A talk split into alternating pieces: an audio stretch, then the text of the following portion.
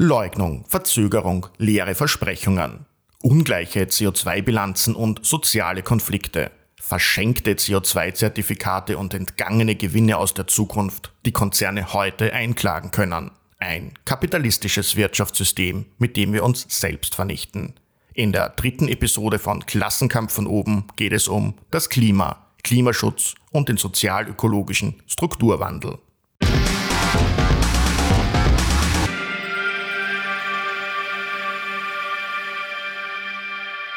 Es ist über 50 Jahre her, als der Club of Rome einen bemerkenswerten Bericht veröffentlicht hat. Die Grenzen des Wachstums. Das Kollektiv von WissenschaftlerInnen unterschiedlicher Disziplinen aus über 30 Ländern berücksichtigte in dem Bericht die Zunahme der Weltbevölkerung, die fortschreitende Industrialisierung, die Umweltverschmutzung, die Nahrungsmittelproduktion und die Ausbeutung von natürlichen Rohstoffen. Die Grenzen des Wachstums würde die Welt dem Bericht zufolge innerhalb von 100 Jahren erreichen – ein Erreichen dieser Wachstumsgrenze bedeutet dabei nichts anderes als eine irreparabel zerstörte Umwelt und Milliarden Tote.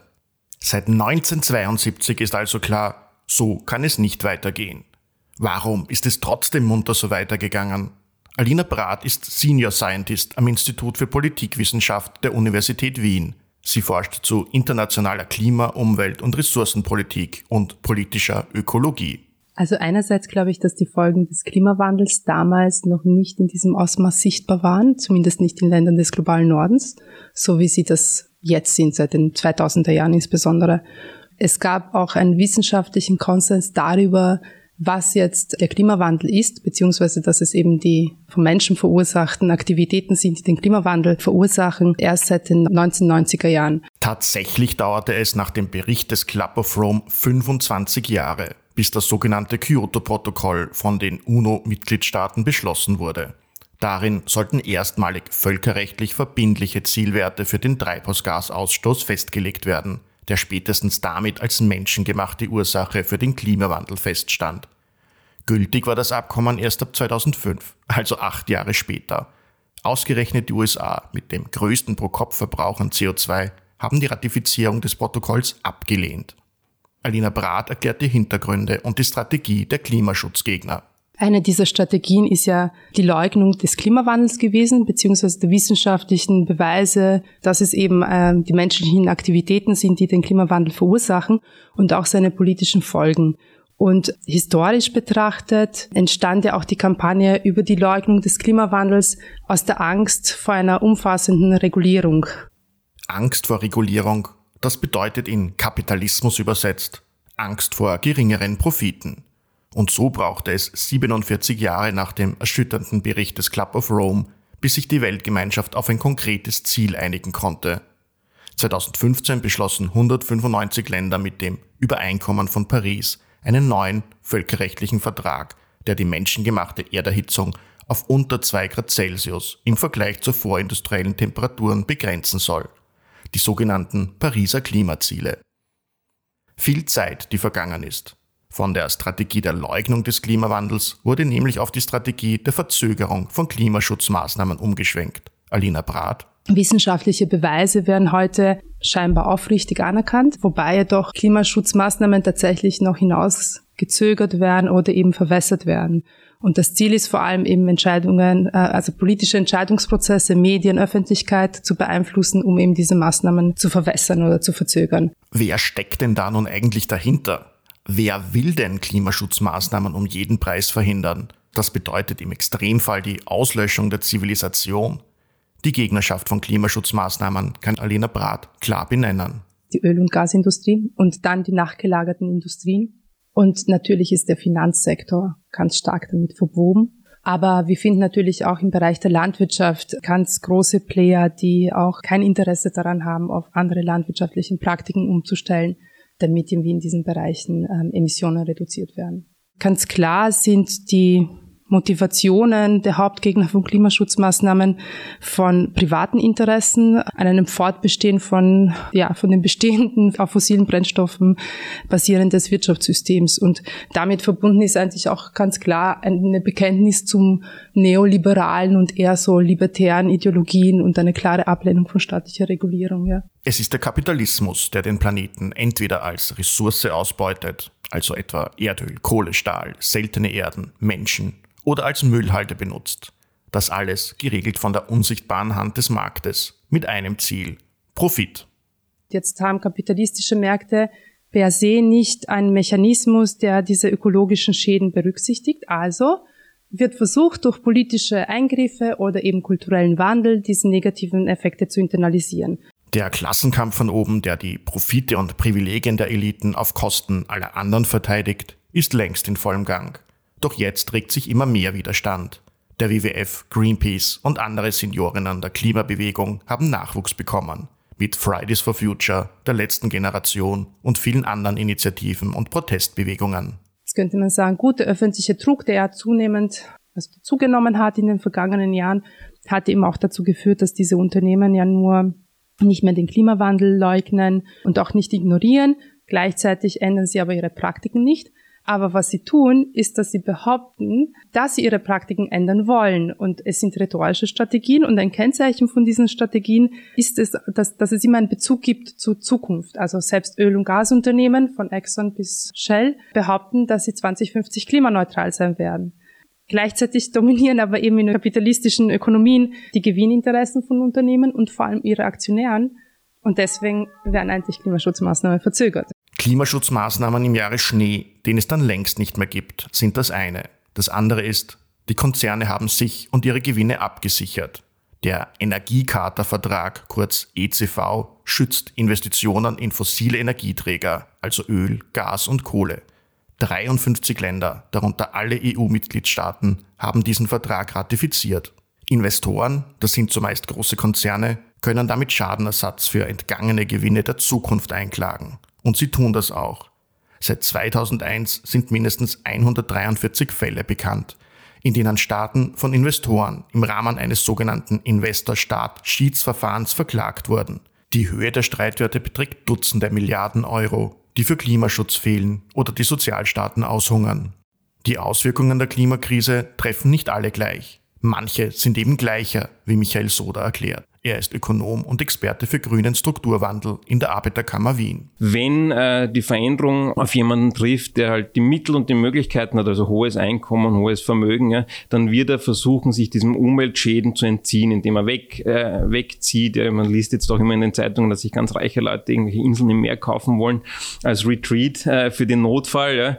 Äh, also die haben Optionen, auch den politischen Prozess stärker zu beeinflussen durch äh, Entscheidungsmacht in ihren Unternehmen, durch äh, Agenda-Setting, Setting, durch äh, Eventgestaltung und äh, die ärmeren Bevölkerungsschichten haben das nicht in dem Ausmaß ja, und sind dann doppelt betroffen. Einerseits profitieren sie nicht äh, von äh, dem System in dem Ausmaß, das zur Umweltzerstörung führt, also durch hohe Einkommen oder äh, einem entsprechenden Lebensstandard und äh, leiden auch dann noch unter den Konsequenzen besonders äh, stark. Also das heißt, im Kern sind diese Veränderungsprozesse ähm, eben eine, eine soziale verteilungspolitische Frage. Ungleich verteilt sind nicht nur die Auswirkungen der Erderhitzung, sondern auch die Verantwortung dafür, wer sie auslöst, wer eben mehr CO2 und andere Treibhausgase verursacht. Genauso wie bei der Einkommens- und bei der Vermögensverteilung sehen wir, umso höher das Einkommen, umso höher das Vermögen ist, umso höher auch die CO2-Emissionen. Ja. Wer fliegt öfter, äh, wer betreibt Yachten, also das ist jetzt überspitzt formuliert, ja, aber wir sehen diese, diese, diese, äh, diese Widerspiegelung der Vermögens- und Einkommensungleichheit auch eben im persönlichen CO2-Ausstoß. Um die Pariser Klimaziele zu erreichen, muss Österreich bis 2040 klimaneutral werden. Der CO2-Verbrauch muss praktisch halbiert werden. Mit einer CO2-Steuer sollen Anreize dazu gesetzt werden, den eigenen CO2-Verbrauch zu reduzieren. Alina Brath gibt zu bedenken, aber das, glaube ich, ist auch sehr problematisch, denn das würde die bestehende soziale Ungleichheit noch verstärken, indem beispielsweise diese Besteuerung ja dann eigentlich wie so eine Konsumsteuer wirkt und davon sind dann eben vor allem Menschen betroffen, die eher den unteren Einkommensklassen zugehören.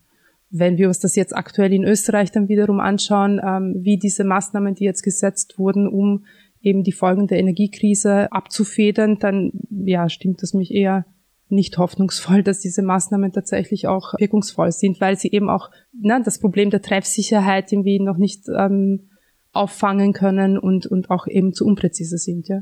Damit eine CO2-Steuer auch nur halbwegs gerecht wirkt und tatsächlich die HauptverursacherInnen gebührend trifft, sind umfassende soziale Ausgleichsmaßnahmen notwendig. Fest steht jedenfalls, CO2 hat mittlerweile einen Preis. für die VerbraucherInnen in Form der CO2-Steuer, für die Industrie in Form von CO2-Zertifikaten. Drei Viertel des österreichischen CO2-Ausstoßes werden von der Industrie, der Energiewirtschaft und dem Verkehrssektor verursacht. Ausgehend vom Kyoto-Protokoll hat die Europäische Union 2005 ein System des Emissionshandels etabliert für die Energiewirtschaft und die energieintensive Industrie, wie zum Beispiel die Stahlerzeugung. Die EU-Mitgliedstaaten vergeben dabei Zertifikate an Unternehmen, die sie zum Ausstoß von entsprechenden Mengen Treibhausgasen berechtigen. Die Zertifikate werden von den Mitgliedstaaten entweder kostenlos vergeben oder versteigert. Mit den Einnahmen sollen erneuerbare Energien, Elektromobilität und Klimaschutzprojekte gefördert werden. Einer Vorgabe der EU zufolge sollten bis 2020 70 Prozent der Zertifikate durch die Mitgliedstaaten versteigert werden. In Österreich sind es gerade mal knapp 30 Prozent. Damit gingen Österreich 2019 und 2020 Einnahmen in der Größenordnung von jeweils einer halben Milliarde Euro verloren. Für den Betrieb von Yachten und anderen CO2-Schleudern braucht es übrigens keine CO2-Zertifikate. Wie sich die CO2-Emissionen Österreichs entwickelt haben, weiß Ökonom Michael Soda. Für Österreich äh, ist, die, äh, ist der Befund eigentlich schon äh, seit langem klar oder die Entwicklungen tendenziell klar. Wir sehen gemessen an 1990, dass in fast allen Sektoren die Emissionen leicht zurückgegangen sind oder teilweise sogar stärker zurückgegangen sind, außer in einem einzigen Sektor und das ist der Verkehrssektor. Dort sind sie seit 1990 um fast die Hälfte, um 50 Prozent gestiegen. Ideen zur Lösung des Problems Verkehr gibt es viele. Alina Brath sieht besonders die öffentliche Hand in der Pflicht es, es müssten eben diese materiellen Infrastrukturen ein klimafreundliches Leben ermöglichen, ausgebaut werden, auch in Form von öffentlichen Gütern. Und das ist meiner Meinung nach auch die, die Aufgabe, die klimapolitische Aufgabe des Staates, solche materielle Infrastrukturen im Bereich von Energieversorgung, von Produktion, von Landwirtschaft, im Gebäudesektor, im Verkehr ähm, zu fördern. Und diese materiellen Infrastrukturen sind es nämlich, die tatsächlich es ermöglichen, auch praktische Erfahrungen äh, zu sammeln, aus denen sich dann eben neue Routinen ausbilden können. Ja, das heißt, wenn eine ähm, ausgebaute Infrastruktur, die funktioniert beispielsweise für Hochgeschwindigkeitszüge quer durch Europa, ähm, etabliert werden würde, dann kann man diese Erfahrung einer alternativen Mobilitätsform im Gegensatz zum Fliegen machen. Also das ermöglicht es, ja. Und natürlich geht es nicht nur darum, mit dem Hochgeschwindigkeitszug von Paris nach Wien fahren zu können, statt sich in den Billigflieger zu setzen. Es geht auch darum, dass außerhalb von Wien nur praktisch jeder zweite Arbeitsplatz halbwegs gut an öffentliche Verkehrsmittel angeschlossen ist, was für die Beschäftigten das Auto unverzichtbar macht. Eine Lösung dafür sieht Alina Brath nicht nur im Ausbau des öffentlichen Verkehrs, sondern auch in der Raumordnung. Gleichzeitig müsste natürlich eine andere Raumplanung und Stadtplanung umgesetzt werden, die eben nicht so stark auf dieses Wachstum in die Breite fokussiert und ganz stark auf den individuellen Pkw-Verkehr zentriert ist. Und dann gibt es unter anderem noch eine Vielzahl an Subventionen, die den Klimazielen im Weg stehen. Dazu gehören würde in erster Linie irgendwie so die Streichung der Subventionen für alle klimafeindlichen Praktiken, an den Energiesektor, Mobilitätssektor. Also denken wir bitte an das Steuerprivileg für Dieselautos, äh, für Firmenflotten, für große Autos wie SUVs, für die Nichtbesteuerung von Kerosin und, und, und. Also hier gibt es irgendwie ganz viel, was, was sofort gemacht werden könnte. Auch im Landwirtschaftssektor ähm, stark von, von Subventionen betroffen. Klar ist, es braucht große und tiefgreifende Veränderungen. Und zwar schnell. Und diese Veränderungen werden nicht von selbst passieren, gerade im kapitalistischen Wirtschaftssystem, das seine Profite gefährdet sieht. Diese Veränderungen, etwa der Umstieg auf erneuerbare Energien, müssen gestaltet werden. Michael Soda. Der Begriff Just Transition, der kommt eigentlich ursprünglich aus der internationalen Gewerkschaftsbewegung äh, in Kombination äh, mit äh, der Umweltbewegung gesagt hat, okay, wir haben einen großen Transformationsprozess, eine große Veränderung steht, steht uns bevor.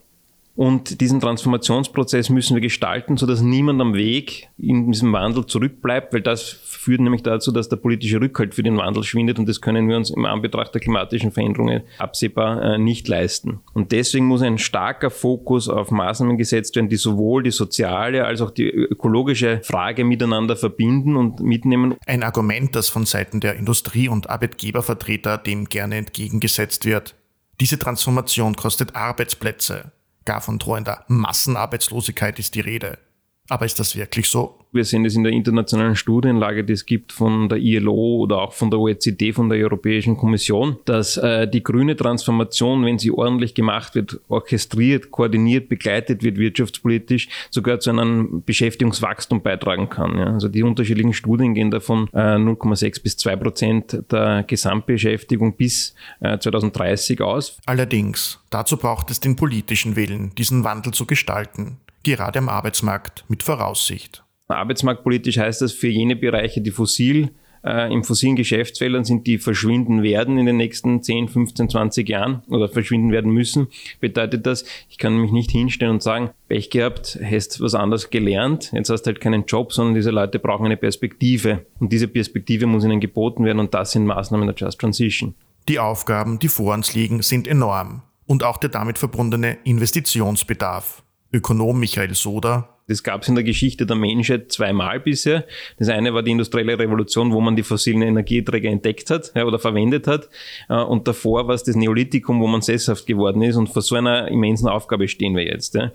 Das heißt, das wird diese ganzen Strukturen verändern müssen. Wir brauchen andere Infrastrukturen, wir brauchen andere Geschäftsmodelle, wir brauchen andere Art, wie wir produzieren, wie wir konsumieren. Ja. Und das äh, braucht eben Investitionen, äh, riesige Investitionen in Anlagen, Maschinen, Infrastruktur. Ja. Die EU-Kommission geht davon aus, dass wir einen Investitionsbedarf haben in Europa, um die Klimaziele zu erreichen bis 2030 von vier bis fünf Prozent des BIPs pro Jahr. Also das ist äh, ein enormer äh, Investitionsbedarf. Was keinesfalls passieren darf, dass die öffentliche Hand, die Allgemeinheit, also wir alle, die Investitionen mit unseren Steuern und Abgaben bezahlen und im Endergebnis wieder nur einige wenige ihre Gewinne in die eigenen Taschen hinein privatisieren.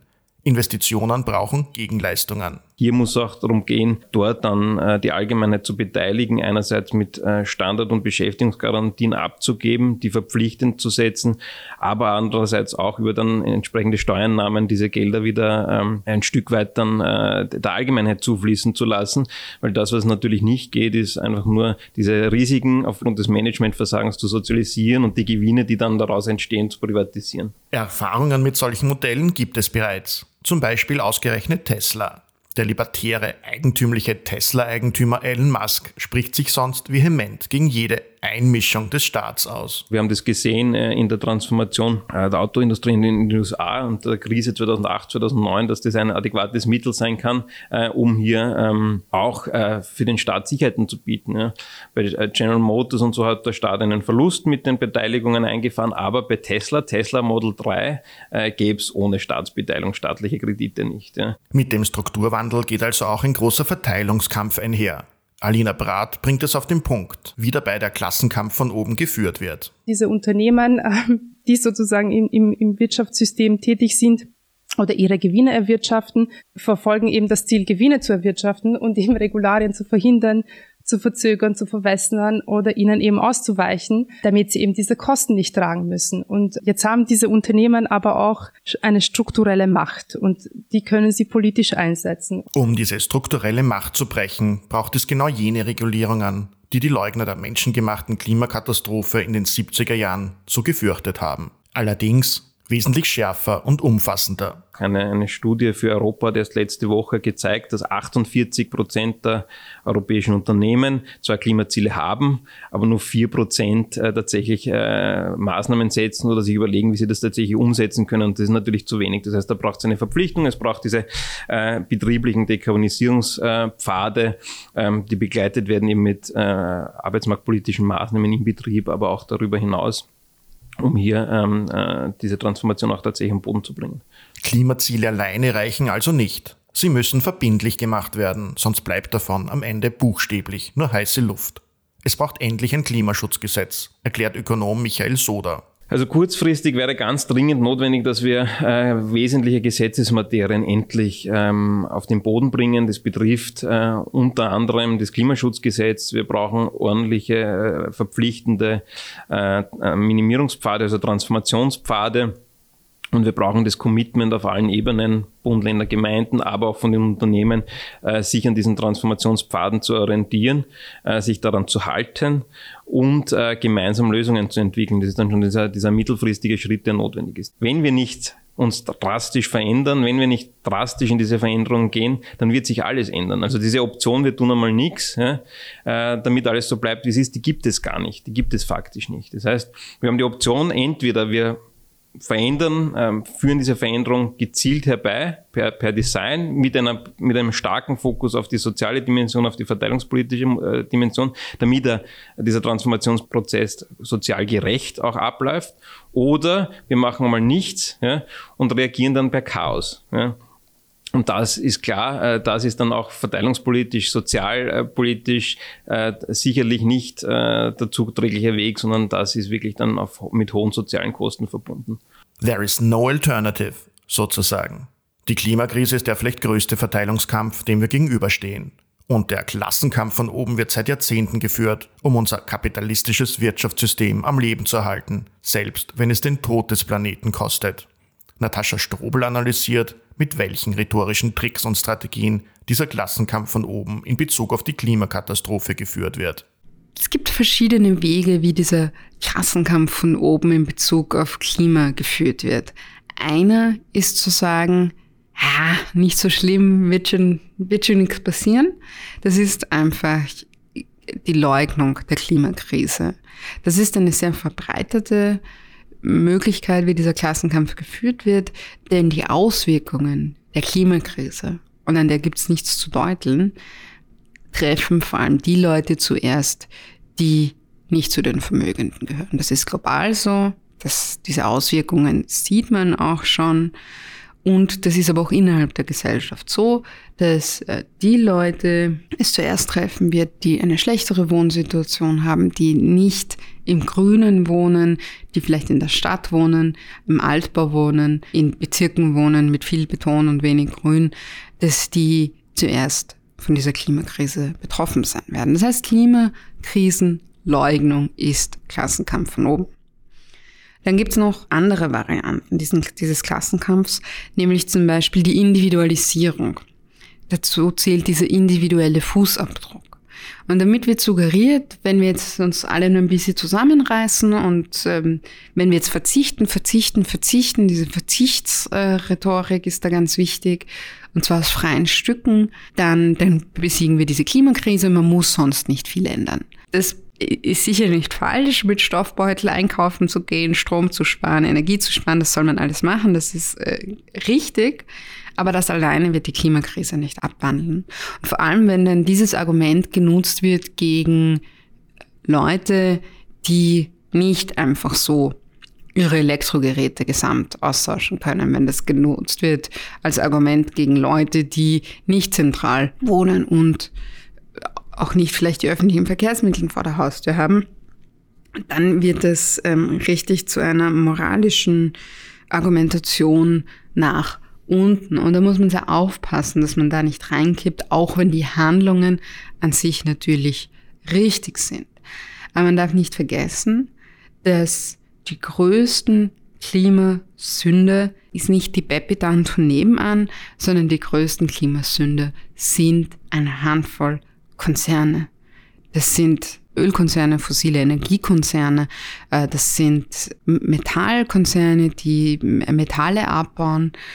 Und das heißt, man muss etwas ändern an der Art, wie produziert wird, wie Industrie funktioniert, wie Wirtschaft funktioniert, wie Logistik funktioniert. Beim Verkehr bedarf es struktureller Änderungen. Ich kann die Leute nicht zwingen, auf ein Auto zu verzichten, auch wenn es gut wäre, wenn es keine Alternativen gibt. Das ist eine Binsenweisheit, aber das darf man nicht vergessen, denn die Klimakrise ist real. Die Klimakrise steht unmittelbar vor der Tür oder ist schon da, aber man kann noch etwas tun, das ist auch wichtig zu sagen, und es braucht radikale Änderungen. Und diese radikalen Änderungen schafft man nicht, indem man acht Milliarden Menschen individuell bequatscht, sondern indem man die Struktur ändert, die Bedingungen ändert, in denen diese acht Milliarden Menschen leben. Das war die dritte Episode von Klassenkampf von oben. In der nächsten Episode geht es um das Thema Reichtum und wie er ungleich verteilt ist. Wer das nicht verpassen will, abonniert jetzt unseren Podcast. Glück auf!